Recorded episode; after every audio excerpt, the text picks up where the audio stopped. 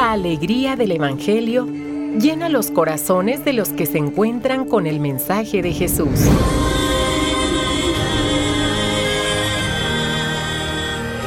El Evangelio de hoy. El Evangelio de hoy.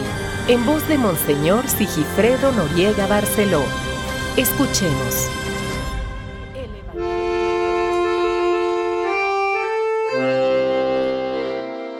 3 de diciembre, sábado de la primera semana del gran tiempo de Adviento. Hoy celebramos, vamos a encontrar el corazón, el corazón, el color blanco del ornamento, la memoria de San Francisco Javier, presbítero. Oriundo de Navarra, uno de los primeros compañeros de San Ignacio de Loyola en la Universidad de París, Después de un largo proceso de conversión, el año 1541 lo designan para predicar el Evangelio en las Indias Orientales, las Indias portuguesas.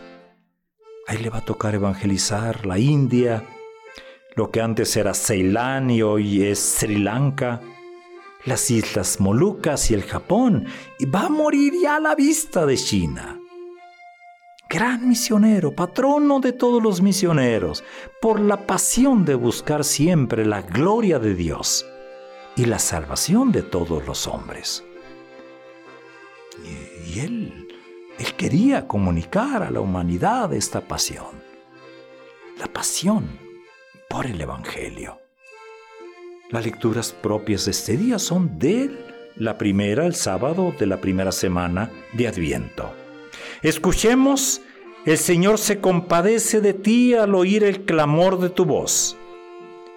Del libro del profeta Isaías. Con el Salmo 146 respondemos, alabemos al Señor nuestro Dios. Y del Santo Evangelio según San Mateo.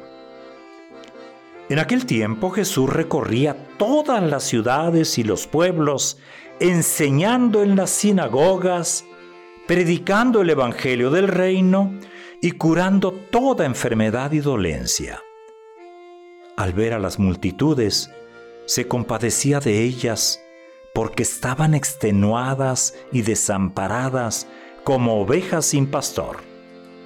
Entonces dijo a sus discípulos, la cosecha es mucha y los trabajadores pocos. Rueguen, por lo tanto, al dueño de la mies que envíe trabajadores a sus campos. Después, llamando a sus doce discípulos, les dio poder para expulsar a los espíritus impuros y curar toda clase de enfermedades y dolencias. Les dijo, vayan en busca de las ovejas perdidas de la casa de Israel. Vayan y proclamen por el camino que ya se acerca el reino de los cielos. Curen a los leprosos y demás enfermos. Resuciten a los muertos y echen fuera a los demonios. Gratuitamente han recibido este poder. Ejérzanlo, pues, gratuitamente palabra del Señor. Estamos terminando la primera semana de Adviento. Y desde el principio de esta semana mm, dijimos que era necesario ponernos a la escucha, que era necesario dejarnos, dejarnos conducir por el Señor porque Él cumple su palabra. Él está aquí. Él ha venido a salvarnos. También dijimos que la profecía se cumple. Hemos seguido el profeta Isaías en la primera lectura. Y en el Evangelio hemos escuchado a tantas personas que están a la expectativa, a la expectativa que es la espera, que es un momento de la esperanza total. La esperanza está detrás de todo esto. Pues bien, hoy llegamos a este final de la primera semana que ha sido un llamado fuerte a la esperanza.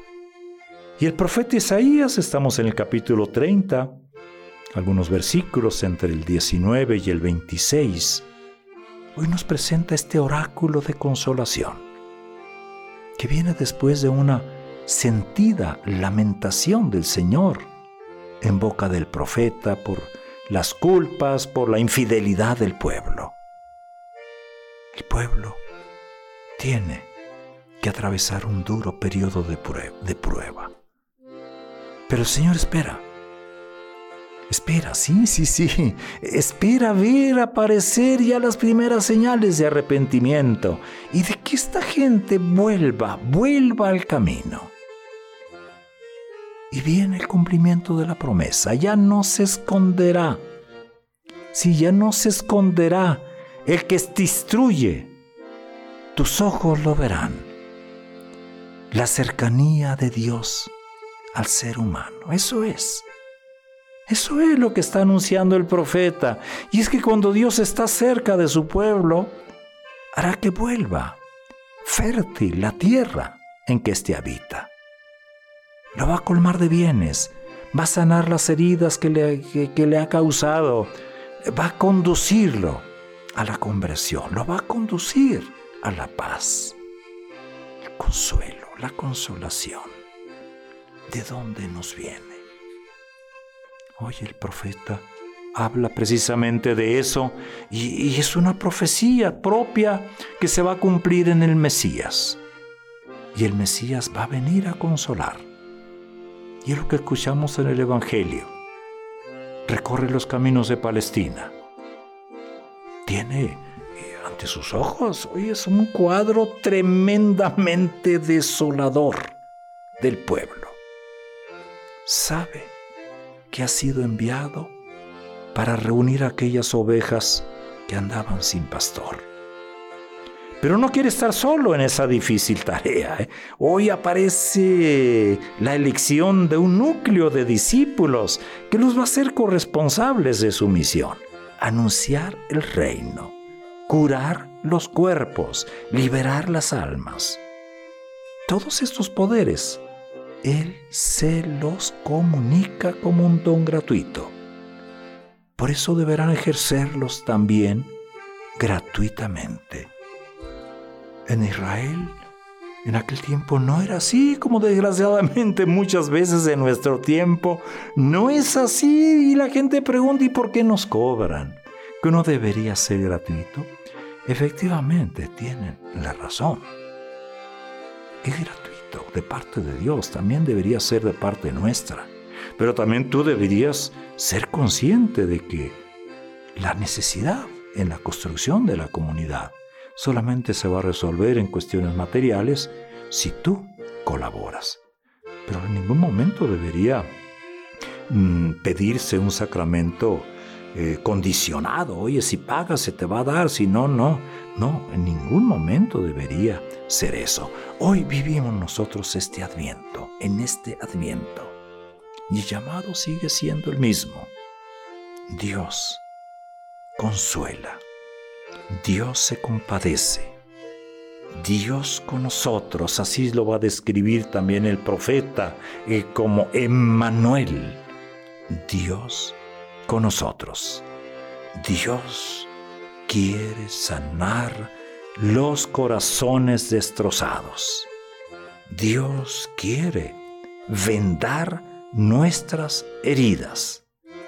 Pero a la vez, eh, ojo, nos está encargando que nosotros también le ayudemos a vendar las heridas que hay a nuestro alrededor. Futuro es de Dios. El presente prepara y proyecta ese futuro.